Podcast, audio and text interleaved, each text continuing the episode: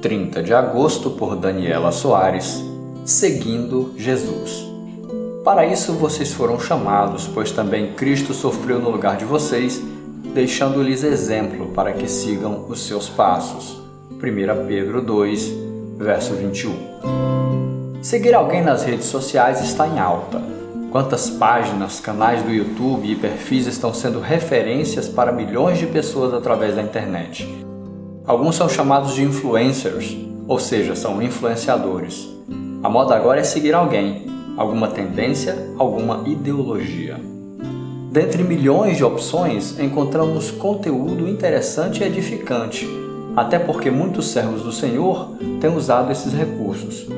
Mas o que precisa ficar impresso de fato em nosso coração é que já temos nossa referência de vida, já temos o exemplo a ser seguido: Jesus.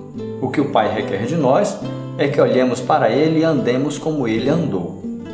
Jesus nos deixou o exemplo de como tratar as pessoas, como orar, como honrar os pais, como servir a Deus, como se consagrar, enfim, ele ensinou como devemos andar nesse mundo. Com o estudo da palavra, aprendemos a fazer isso, principalmente nos evangelhos.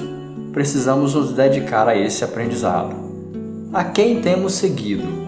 Quais opiniões têm pesado nas nossas decisões?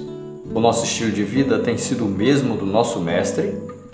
Quando nos alinhamos a esse propósito de Deus, quando somos como Jesus, encontramos sentido para a vida, pois estamos sendo aquilo que Ele projetou para nós.